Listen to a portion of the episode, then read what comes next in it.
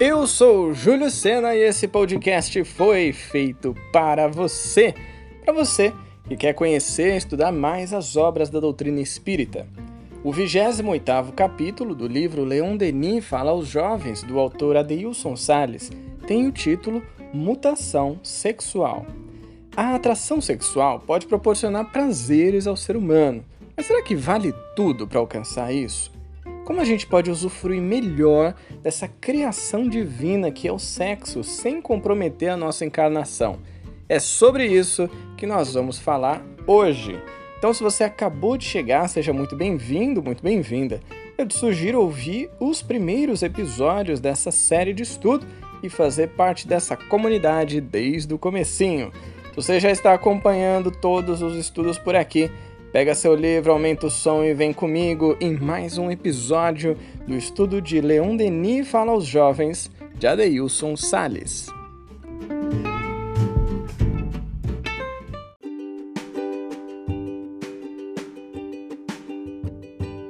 Nem mesmo existe amor sexual entre o homem e a mulher que, por mais material que pareça, não possa aureolar-se de ideal e poesia, perder todo o caráter vulgar, se a ele se mesclar um sentimento de estética e um pensamento superior. Leon Denis, O Problema do Ser e do Destino, parte 3. As Potências da Alma, capítulo 25.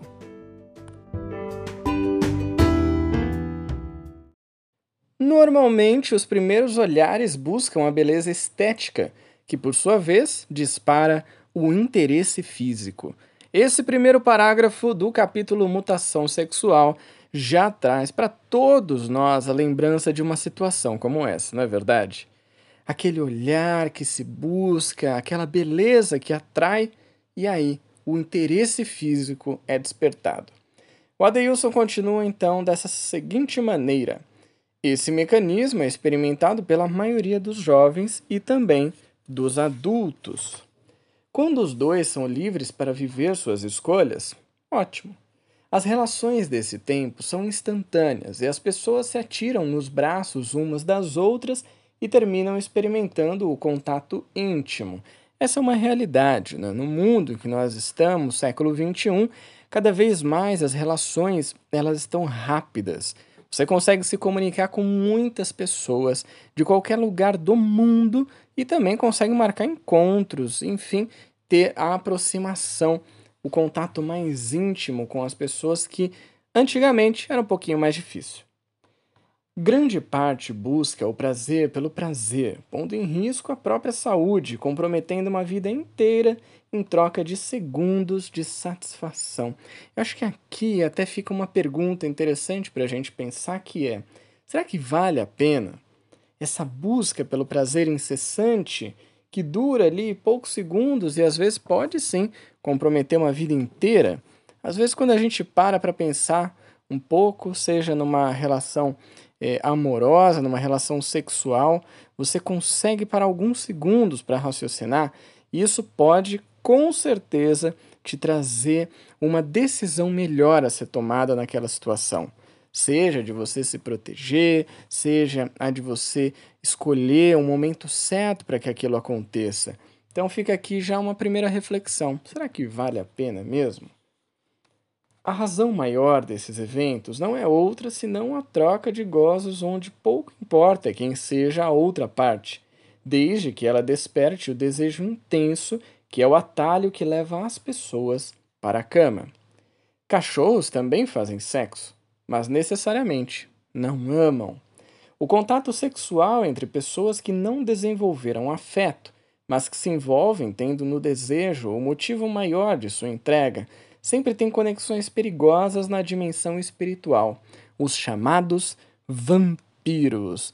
E você que achou que só tinha vampiro na saga Crepúsculo, olha só, tem aqui também os chamados vampiros que se conectam com a gente quando essas relações que são muito vazias, que não tem um amor envolvido, um sentimento, quando elas acontecem e acabam gerando essa consequência. Isso acontece porque a prática sexual não tem a blindagem oferecida pelo sentimento do afeto sincero, do amor.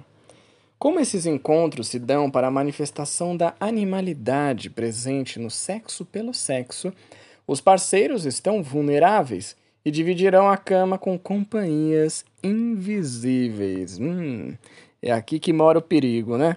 Você não está vendo, a não ser que você seja médium e consiga ver. Imagina que coisa esquisita está ali se relacionando com a pessoa e vê o espírito. Mas muitas vezes a gente não vê e eles estão ali sim. Se aquele ambiente, aquele meio onde está acontecendo a relação, aquela troca é, de energia, não for um ambiente bacana, realmente pode atrair espíritos que não são tão legais assim. E ele continua.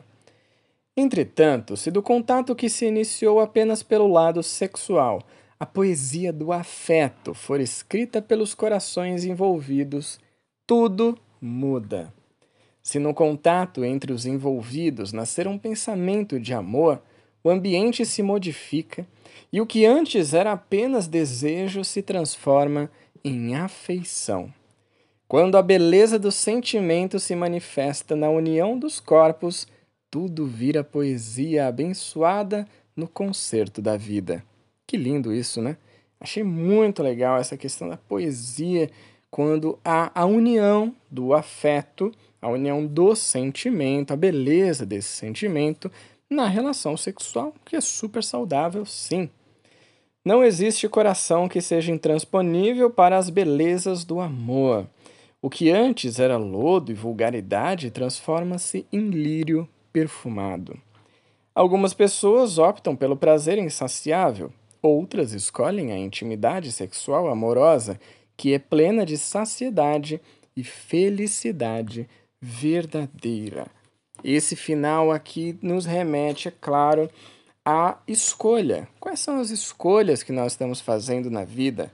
Sejam as escolhas com relação à nossa vida amorosa, os nossos relacionamentos familiares e também, claro, a essa prática sexual que faz parte da vida humana. Foi criado por Deus, é um mecanismo que traz a reencarnação para o nosso planeta. Mas quais são as escolhas que você está fazendo em relação à sua vida sexual? Pensa nisso.